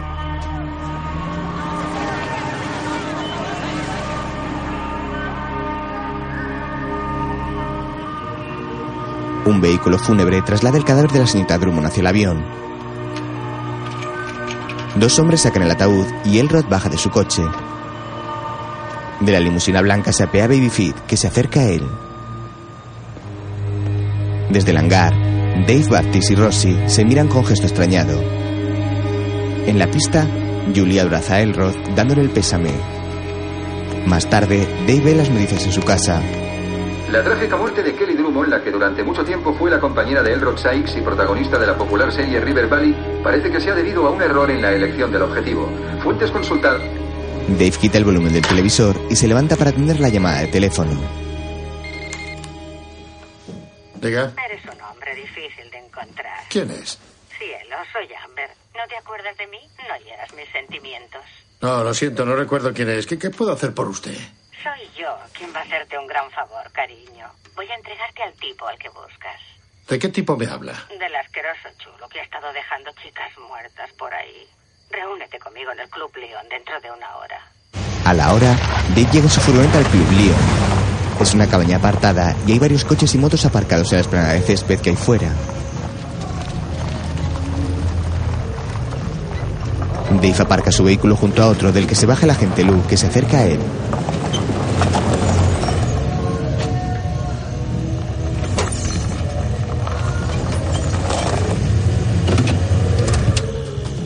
Oye, siento lo de esa actriz, tío. Gracias por venir, Lou. Bueno, ¿con quién se supone que debes encontrarte aquí? Con una tal Amber. Hay una prostituta que se hace llamar Amber. ¿Qué vamos a hacer? Quédate aquí fuera y cúbreme la espalda. Más que nada porque no quiero caer en una trampa. Este es un sitio muy raro para una encerrona, Dave. ¿Desde cuándo necesitas apoyo para una tontería así? Alguien me ha disparado, amigo. Lou asiente preocupado y Dave camina hacia el local. El teniente entra al club echando un vistazo a su alrededor. Unos hombres juegan en una mesa de billar. Otros toman copas con algunas chicas que están sentadas a su lado. Dave se sienta en un taburete de la barra. ¿Qué va a tomar? ¿Está Amber? ¿Amber Martínez? ¿Una puertorriqueña flacucha que como mucho pesará 45 kilos? Sí. No, no está aquí. ¿Qué quiere tomar? Un refresco. Un refresco, sí, señor. El camarero saca una lata de refresco que le sirve en un vaso con hielo. Podría llamar a alguien que quizás sepa dónde está. ¿Por qué no lo hace? Sí, señor, ahora mismo. Dave le da un billete y el camarero acude al teléfono. Mamatini, ¿está Amber ahí? Pasado el tiempo, un empleado recoge las copas vacías y limpia las mesas. Dave está sentado en una de ellas con gesto impaciente. Al momento se levanta y echa una moneda en una gramola que hay sobre una pared. El dueño del local cuenta las ganancias tras la barra y lo mira extrañado. ¿Se sabe algo de Amber? No, tío, nada de nada. Dave mira al resignado y camina hacia la puerta del club para marcharse.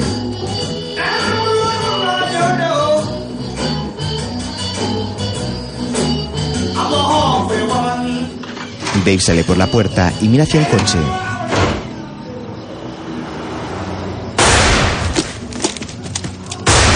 Alguien le dispara desde la ventanilla y él se agacha tras una furgoneta disparando con su arma.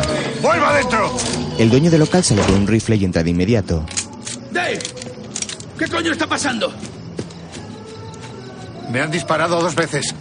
Yo he disparado ocho balas. Creo que aún sigue dentro. Lou llega con una pistola y una linterna y ambos se acercan al vehículo. El agente mira hacia adentro y abre la puerta. Pues parece que a este le ha dado una en toda la cara. ¿Cómo que a esta? Has disparado a Amber Martínez. No hay ningún arma. He visto los fogonazos y he oído los tiros. Lou revisa con la linterna el interior del vehículo.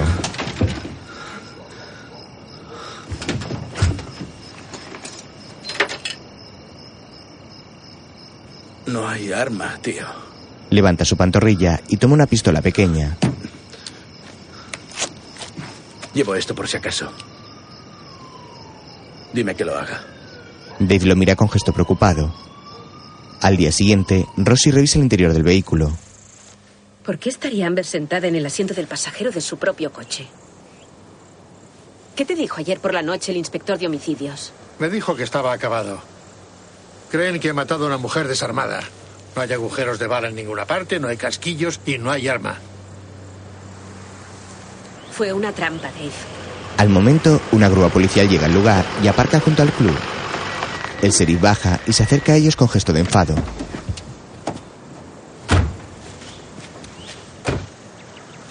¿Qué están haciendo aquí? No pueden fisgonear en la escena del crimen. Te han suspendido indefinidamente. La verdad es que aquí soy un observador. ¿Quién es ella? Agente especial Gómez, esto forma parte de una investigación del FBI. ¿Tiene algún problema con eso? ¿Para qué cabrear a la gente, Robiso? El condado de St. Martin no va a acusarte a ti, pero si yo fuera tú, no andaría husmeando por aquí. Podrías cabrearme a mí. El sheriff de St. Martin recoge unas alfombrillas con enfado y se marchan de la atónita mirada del agente Gómez. Más tarde, Dave se encuentra sentado en un porche junto al pantano. A su lado vuelve la visión del general John Bell Hood, que se encuentra sentado en una silla a su lado. Abrí fuego demasiado pronto. Creyó que su vida estaba en peligro, teniente. Espero que no le importe que esté aquí. No. No tenga remordimientos. El deseo de vivir no implica falta de humanidad. Están intentando volverme loco. No puedo fiarme de lo que veo o escucho. Dicen que maté a una mujer desarmada. Creo que eso también me tendría preocupado. Sigo viendo a esa mujer. Veo su nuca, su pelo pegado a la alfombra con su propia sangre. Piense en lo que acaba de decir. Es un hombre inteligente. ¿Qué le dice su vista? Necesito su ayuda. El viento sopla del sur. Habrá truenos esta tarde. Sonará como los cañones yanquis, pero serán solo truenos. General.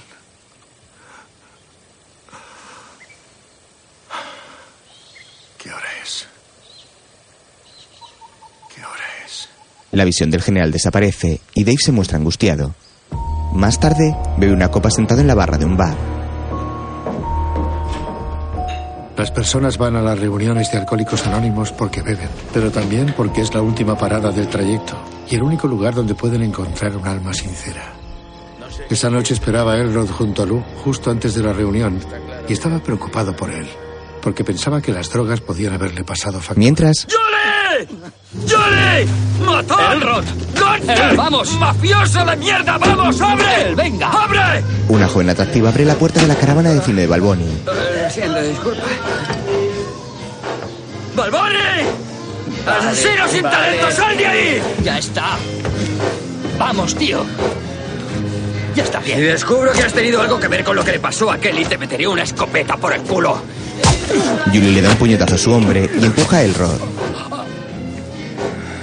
Eres un mariconazo con suerte, Elrod. Eres valioso para mi negocio. Agarra de nuevo a su vigilante y le da un cabezazo contra la caravana. ¿Lo ves? ¿Cómo que no tengo talento? Entra, cielo. Mientras, Por si acaso vuelvo al Buick. ¿Qué debo buscar? Vi los fogonazos del arma saliendo del Buick, pero no vi agujeros de bala en la pared. A ver qué averiguas. Bien. No parece que tu amigo vaya a llegar a tiempo. ¿Entramos o qué? Vamos. Vamos. entran a la reunión de alcohólicos anónimos. Gracias, Henry. ¿Alguien más tiene algo que compartir? Me llamo Dave. Soy alcohólico. Más tarde, de regreso a su casa, Dave conduce y ve a Elrod cruzar un puente con aspecto lamentable y dando tumbos. Detiene su coche junto al joven, que tapa sus ojos deslumbrado por las luces.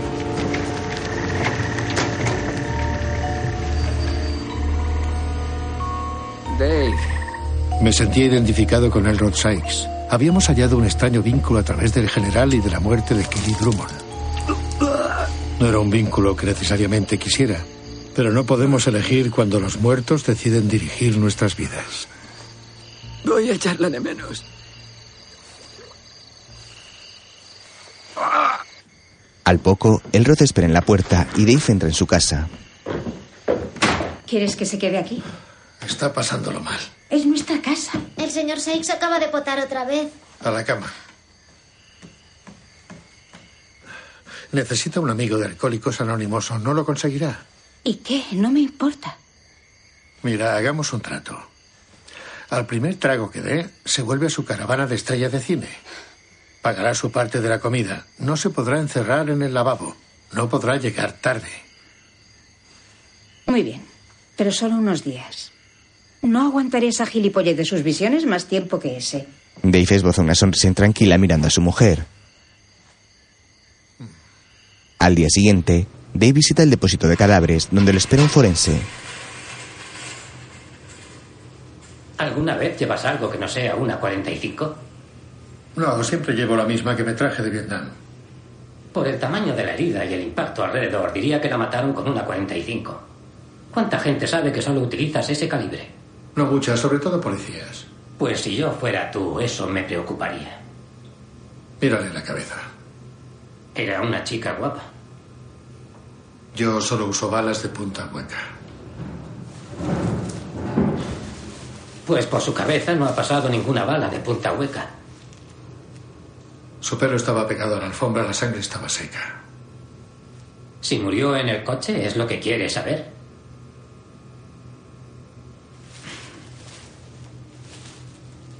Por el color de la sangre puedo deducir que estaba muerta antes incluso de entrar en el coche. Dave asiente aliviado. Más tarde visita a Julie en un campo de béisbol. ¡Fuera! Yo diría que ha sido buena. ¿Nunca te gustaron las reglas, los reglamentos, los límites y todo ese rollo? Lo que cuenta es el marcador final, amigo. Hay otro guante en la bolsa. Me han dicho que has estado muy ocupado en el rodaje. Dime, ¿qué te ha hecho el chico? ¿Qué interés tienes en esto, Dave? Elrond Sykes vive ahora en mi casa. Eso está bien. ¿Por qué iba a molestar a la estrella de mi película? No estoy en esto para perder pasta. Vamos, Julie, incluso cuando éramos críos no dejabas pasar una herida o un insulto. Siempre tenías la última palabra. ¿De qué estás hablando? No hagas que te detenga. Te conocí cuando tu padre te pegaba con la manguera del jardín. Estás hablando de mi familia. Eso no me gusta. Yo estaba orgulloso de mi viejo. La gente que gobernaba esta ciudad valía menos que el sudor de sus pelotas. En Nueva Iberia siempre fuimos macarronis, tostados, guineanos, porque vosotros los cajones erais demasiado estúpidos para conocer el imperio romano. Babyfeet lanza una bola y no logra batear. Ni usando un violonchero le darías a una bola. Dave camina para salir de la cancha. Julie torna su gesto en ira. Mira hacia Robiso que avanza de espaldas y agarra otra pelota. Con gesto de furia la golpea fuerte con su bate. Acierta sobre la cabeza de Dave que cae al suelo quedando inconsciente. Julie da una vuelta al bate con orgullo.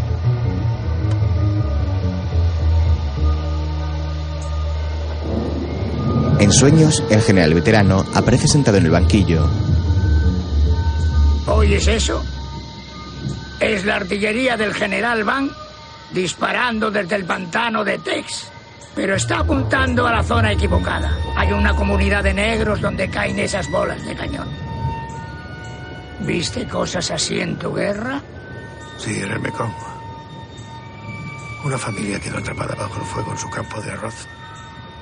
Cuando los enterramos tenían los rostros quemados. Todos se parecían. Entonces sabes que de los inocentes es de quien tenemos que preocuparnos más. Julie y sus hombres salen del campo pasando junto al cuerpo inconsciente de Dave.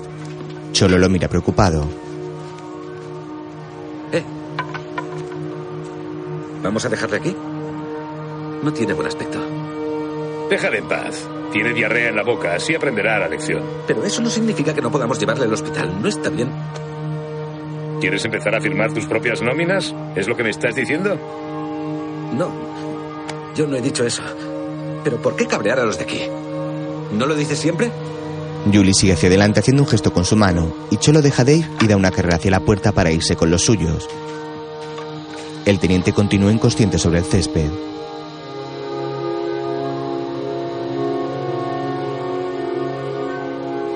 Por la noche, Lou espera en su coche junto a un edificio y mira hacia una ventana donde una pareja se besa apasionada. Al poco, Dave llega con un par de vasos de café y entra sentándose en el asiento del copiloto tras darle uno de los vasos a Lou.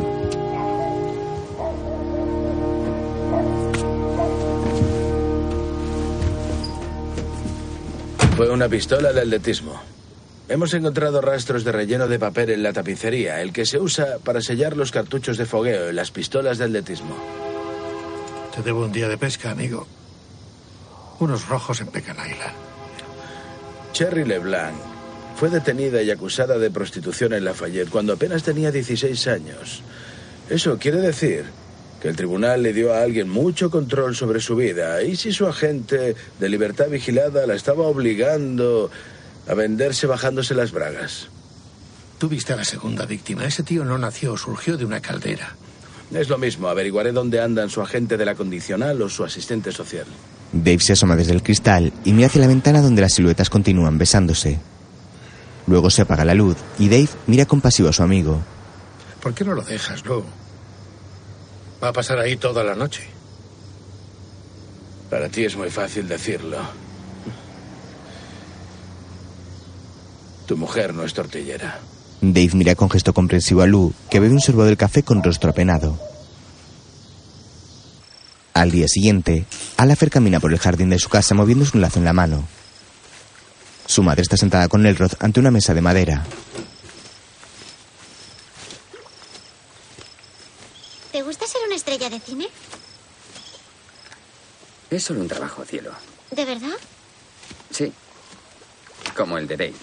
Mm, ¿Crees que le gusta hacer cumplir la ley, atrapar a los malos y que los buenos se sientan seguros? Sí. ¿Ah, sí? Vaya. Me gusta mi trabajo. Pero tú no atrapas a los malos. No, yo no. Pero supongo que la gente necesita reírse y llorar en el cine igual que necesita sentirse segura. Yo prefiero sentirme segura. Lo sé. Alfie, yo prefiero que esté segura. Siento lo de Kelly. Yo también, cielo.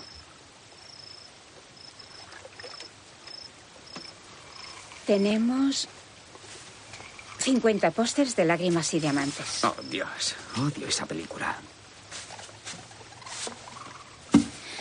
Bueno, 50 pósters de la película Lágrimas y Diamantes firmados por Elrod Sykes alcanzarán un precio de unos 25 mil dólares. Esos son cuatro tejados. Ocho si alguien nos ayuda.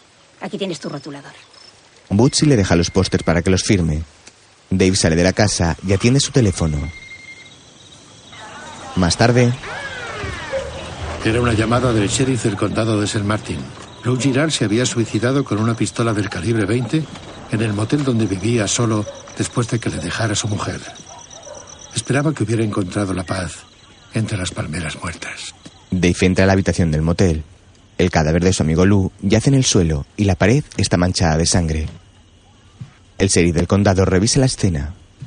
Hay una botella de bourbon medio vacía aquí sobre el tocador y un frasco de diazepam vertido sobre esa mesita. ¿Lo estás tratando como un suicidio? Es lo que a mí me parece. Lo estaba pasando mal. El colchón está lleno de manchas de orina. El fregadero hasta arriba de basura. ¿Dónde está su arma? En la mesita de noche. Si Lou quería suicidarse, ¿por qué no utilizó esa 357? ¿Porque iba hasta arriba de alcohol? Algo que, por cierto, no era muy raro en él. Estaba ayudando en un caso, Duby. ¿Y? Tal vez averiguó algo que alguien no quería que supiera. Tenía temblores. Tomaba pastillas cada mañana delante de todos. No es ningún misterio lo que ha pasado aquí. Era un buen policía. Era un borracho incompetente.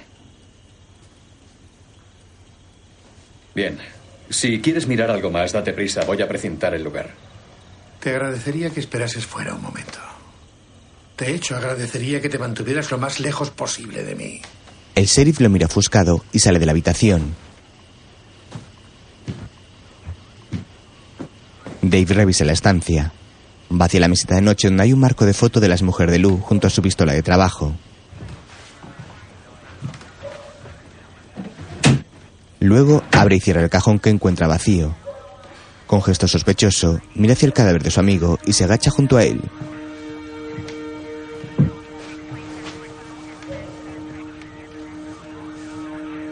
Levanta su pantalón y encuentra la pistola que lleva escondida con un velcro sobre su talón. Dave la toma en sus manos y la guarda con cautela en su bolsillo antes de marcharse.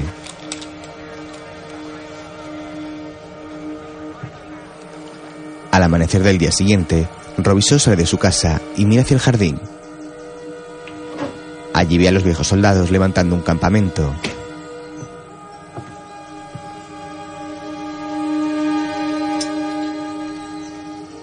El teniente torna su gesto en preocupación y se acerca al general John Bell Hood para conversar con él.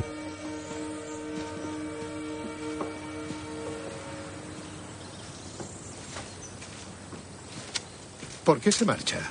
Por mi insensatez, hijo. Como usted, lamento lo que no puedo cambiar. Pero cuídese, amigo, no haga como yo.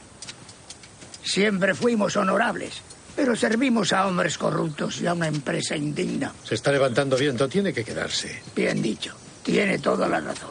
Bueno, quiero que se haga una fotografía con nosotros. Caballeros, prepárense para la foto. Los soldados posan en formación portando sus rifles.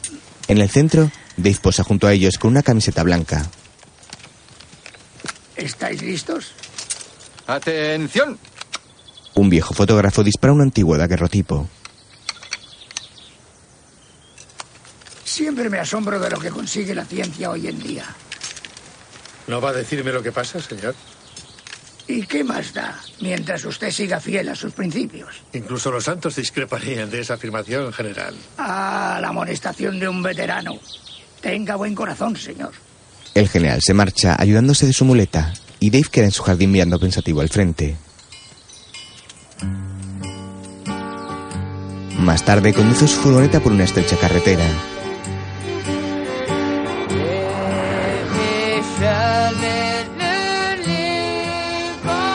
El cielo de la tarde parecía una cúpula cobriza y unas aves silenciosas y con amplias alas negras lo cruzaban volando. Hawkman se había enterado de la muerte de Luke y quería hablar conmigo. Dave llega a unas carpas donde varios actores cenan y se sienta frente a Hawkman. He estado recordando cuando estuve en prisión y tu padre le llevó comida a mi madre y pagó sus medicinas y demás gastos cuando estuvo enferma. ¿Hay algo que quieras decirme? ¿Cómo se llamaba el negro al que encontrasteis en el banco de arena? Dewitt Prejean. Se estaba tirando a la mujer de un blanco. Empieza a preguntar cómo se ganaba la vida y encontrarás a la gente que te está causando todo este dolor. ¿Quién es el hombre al que busco? He dicho todo lo que puedo decir. Este sigue siendo el estado de Luisiana. Alfie llega disfrazada. Salgo en la peli con Elrod. Vamos andando por un camino mientras una plantación arde detrás de nosotros y los yankees Es muy están a natural, punto de... Dave. No es broma. Michael ha dicho lo mismo. Hola, buen trabajo esta mañana. Has hablado con el general, ¿verdad? Dave se muestra sorprendido. Más tarde, el anciano Heider está pescando junto a la joven negra y Dave lo visita. ¿Por qué sigue molestándome? Necesito saber qué clase de trabajo hacía Dewitt Prejean. Trabajos de negros. Cortaba el césped, limpiaba colectores de grasa, alejaba las ratas de debajo de las casas. ¿Qué cojones cree que hacía? No me parece una buena respuesta. Creo que también hacía otro tipo de trabajos. Déjeme en paz. Tiene usted buen ojo juzgando a las personas. ¿Cree que soy de los que abandonan? El viejo le hace una señal a la chica y ella se retira. En aquella época era mejor. Usted lo sabe. ¿Qué clase de trabajo hacía? Conducía un camión. ¿Para quién? Fue en Generet. Yo la traje aquí para que trabajase para mí. Porque no puedo entrar y salir del coche por mí mismo. Él trabajaba a veces para un hombre blanco que poseía una gran azucarera. No sé nada más de él, excepto que era el hermano de ese tipo tullido. Eso es todo lo que sé y nada más. Si dice que sé algo más, es usted un mentiroso. ¿Quiere decir algo más? Ha picado un pez. Más tarde, en la tienda, Batís. Sí. ¿Cuántas azucareras hay en Generet? Solo una. Ajá. una furgoneta se detiene junto a la puerta y Cholo baja de la misma acercándose al porche donde se encuentran ambos.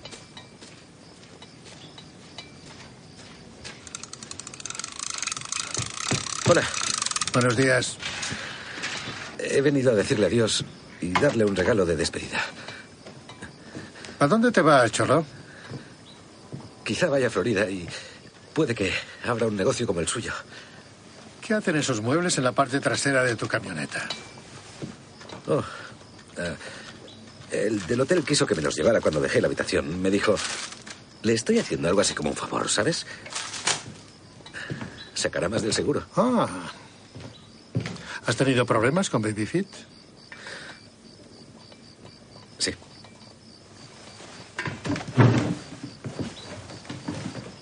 Le dije que era un gilipollas y que no trabajaría con él aunque me lo suplicase. Esa tal Cherry LeBlanc tenía razón cuando le llamó picha corta.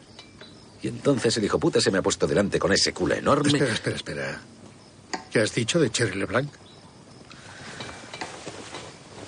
Si le dice que nunca la conoció, pregúntele por esto. Cholo saca una fotografía en la que Julie posa junto a la víctima. Julie olvidó que me mandó a hacer fotos de recuerdo cuando fuimos a Biloxi el año pasado. ¿Es ella o no?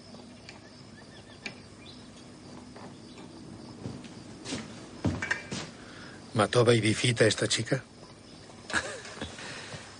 Vamos, teniente.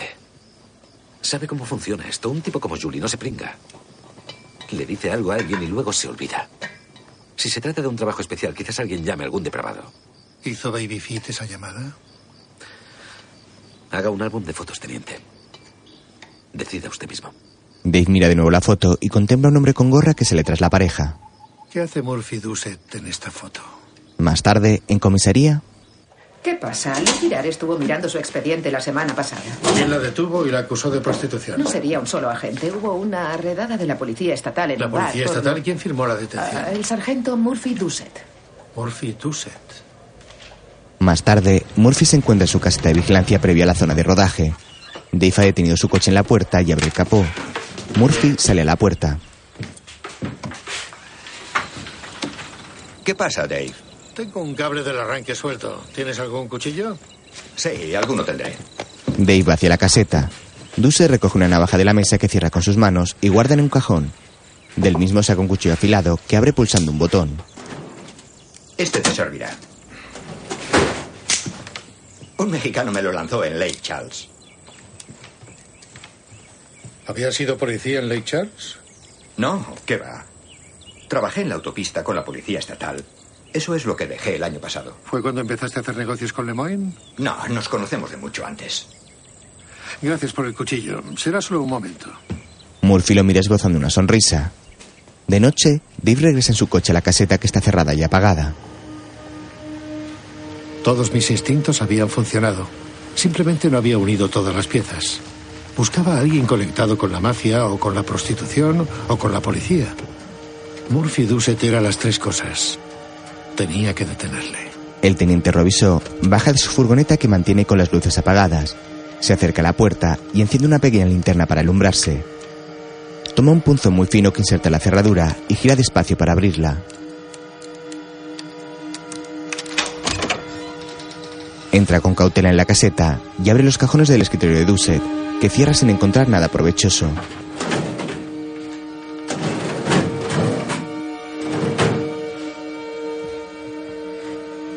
Después abre otras cajoneras a las que alumbra de nuevo con la linterna sin encontrar nada. Dave comienza a desesperarse cuando descubre un taquillo al fondo de la casetilla. Abre una primera taquilla sin suerte y revisa la segunda. Palpa con sus manos los estantes y toma de una balda un pequeño cuchillo plegable.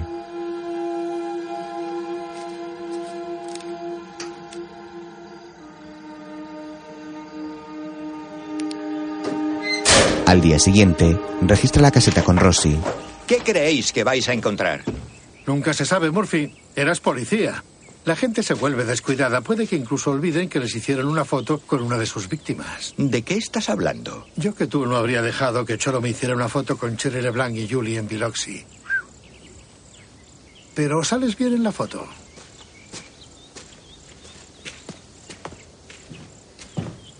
¿Por qué demonios estáis aquí? Estamos aquí por usted, señor Doucet.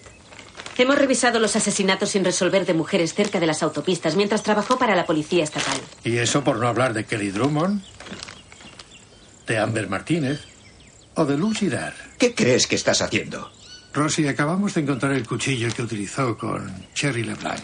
Ese cuchillo no estaba ahí. Yo digo que sí, y que tus huellas están en él, Murphy. Ah, comprendo. Tú y esta puta mexicana estáis juntos en esto. No, Murphy.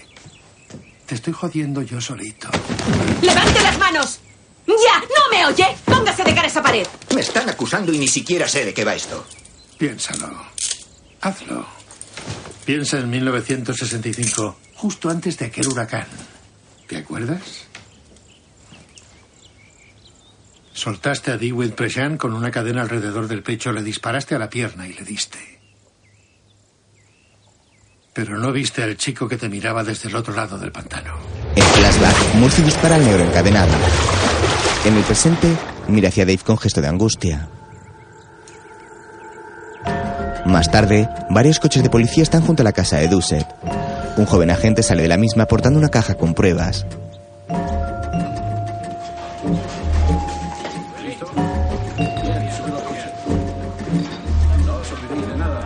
Rosy se acerca a Dave.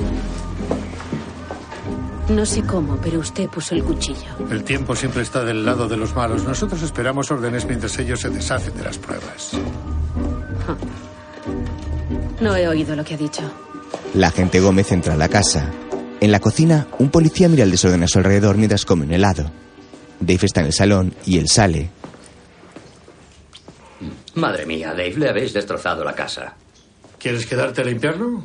No, no pienso estar aquí cuando ese tío vuelva. Ha salido bajo fianza. A la mierda, llegará en cualquier momento. Rosy llega al salón. No tenemos nada. Dave toma su móvil.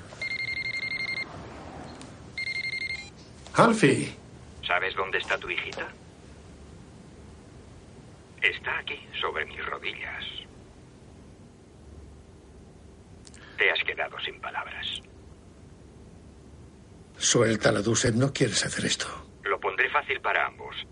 Saca ese cuchillo del armario de las pruebas y mételo dentro de una bolsita. Mañana por la mañana a las 8 en punto, deja la bolsa en el cubo de basura de la esquina de Royal y Santana en Nueva Orleans. Escúchame, Duset. Piénsatelo, eras policía. Puedes librarte de esta. Te hemos tomado el pelo todo el tiempo. Estás mintiendo, hijo de puta. No descansarás hasta que me jodas de todos los modos posibles. Solo has dicho una cosa cierta hoy. Voy a librarme y tú vas a ayudarme. Dave cuelga con rostro muy preocupado. Luego toma un rifle del cajón de su furgoneta y monta la misma junto a Rossi. El teniente arranca furioso y conduce a gran velocidad por la estrecha carretera junto al pantano.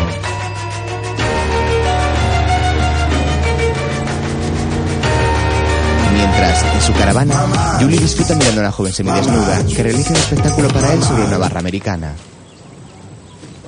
Los agentes llegan al lugar y Dave abre la puerta para entrar mientras sujeta el rifle con la otra.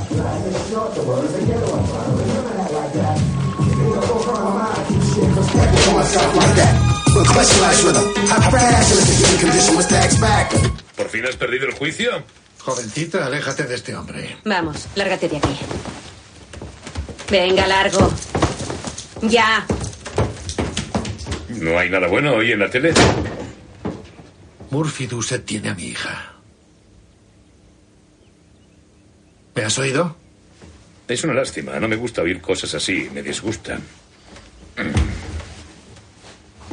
Eh, podrías poner su foto en un cartón de leche. De nuevo la música y hacia un espejo. ¿Dónde está mi hija, Julie? El mafioso lo ignora mientras limpia su perilla y arregla el cuello de su camisa. Dave toma su bate y le da en su estómago lanzándolo hacia la barra. Luego lo golpea en la espalda con furia y lo remata dándole en la cara que se baña en sangre.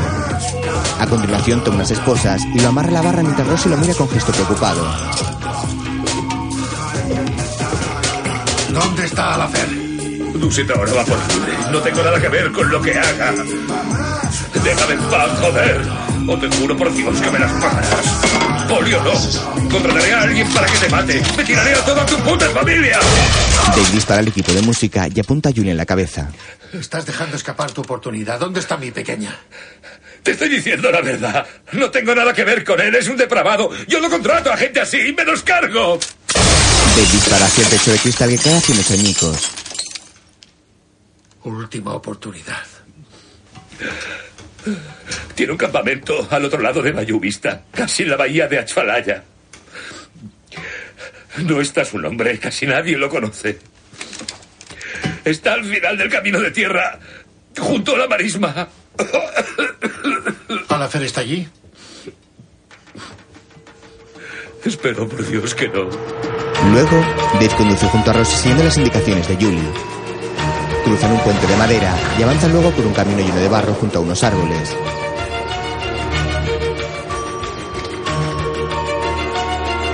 Al final del mismo, encuentran un coche aparcado.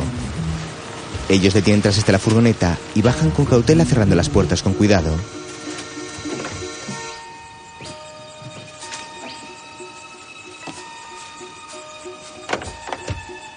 Ambos van armados y se adentran entre unos árboles buscando el campamento.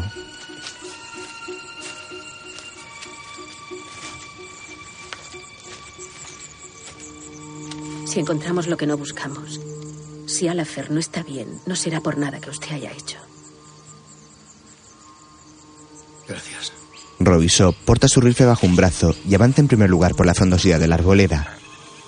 Gómez le sigue sujetando su pistola con ambas manos en posición de defensa.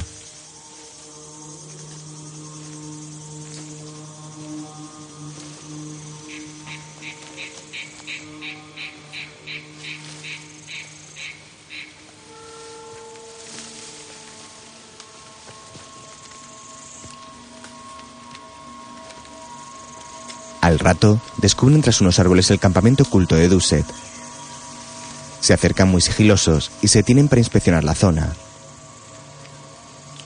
Hay una casa de madera en el centro y numerosos árboles rodean el lugar que está enmarcado con unas tablas de uralita. En la parte de la izquierda hay un par de casetas pequeñas y un huerto. A la derecha hay un autobús abandonado.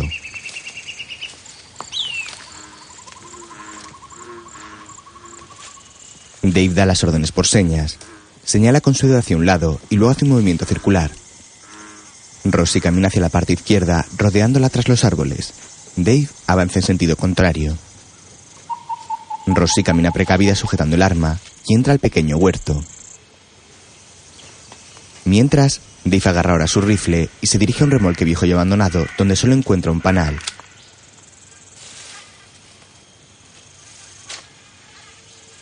De vez en cuando mira hacia el lado izquierdo para no perder de vista a Rossi, que hace lo propio.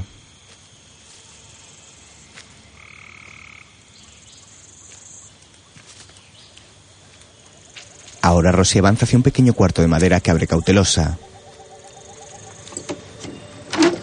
Apunta con su arma al frente, pero no encuentra a nadie. Mientras, Dave sube al autobús ruinoso, pero tampoco encuentra nada. Ambos prosiguen su marcha, dirigiéndose a la casa cada uno desde su posición.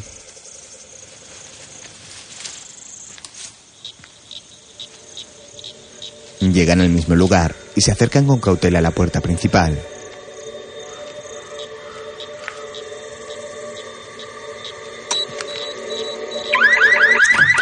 Rosy pisa una alarma oculta y muestra sobre el daño tras ella. La gente dispara de inmediato y Dave la sigue. Duset cae abatido al suelo con la cremallera abierta, sujetando una revista en su mano.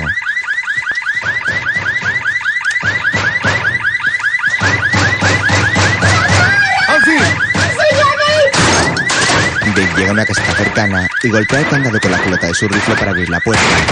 Mientras Rosy se agacha junto al cadáver de Murphy. ¿Te he hecho daño? Le dije que no se le ocurriera. Acabo de dispararle a un hombre armado con una revista. No, no. Llevaba un arma. Solo que no lo recuerdas. ¿Estás bien? Sí. Dave toma la pistola pequeña de Lou y se agacha junto a Duset. Retira de su mano la revista y le coloca el arma entre sus dedos.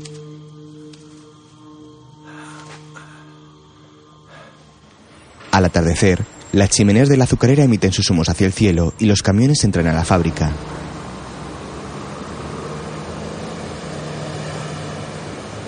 Mientras, en su lujosa mansión, Twinkie Lemoyne está sentado en su comedor y lee la prensa. Dave entra en la casa y se acerca al anciano.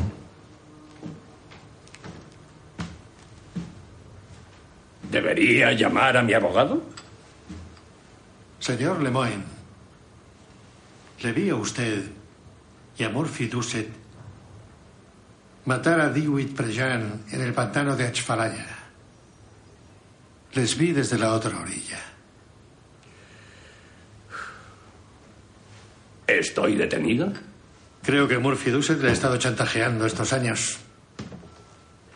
En aquella época pasaron muchas cosas malas entre las razas, pero ya no somos los mismos que éramos entonces, ¿verdad? Creo que sí. Parece usted incapaz de dejar en paz el pasado. Según mi experiencia, uno deja de aferrarse al pasado cuando lo arregla. Váyase, por favor. Nada cambiará aunque me vaya. Arrastrará esto consigo todo el día, cada día, como una cadena, para el resto de su vida. No tiene piedad, señor. No, señor. No la tengo. Luego, Dave sale de la enorme casa y camina por el cuidado jardín hacia su furgoneta.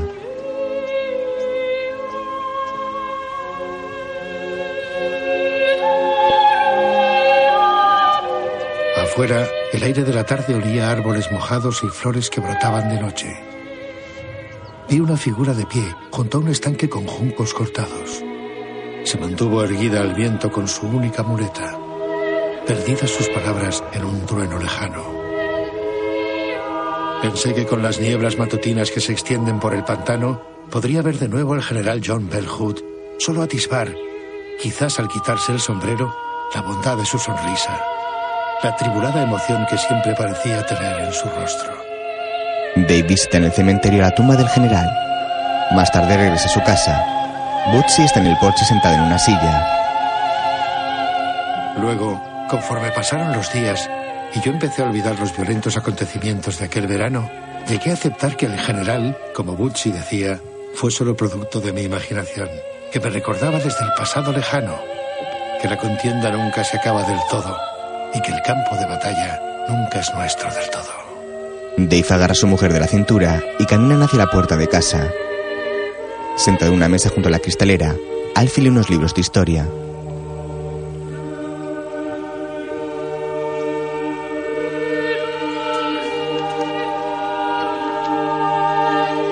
La pequeña se tiene una página en la que aparece el general John Bellhood junto a su batallón. Dave aparece en la foto que se hicieron en su jardín con su camiseta blanca.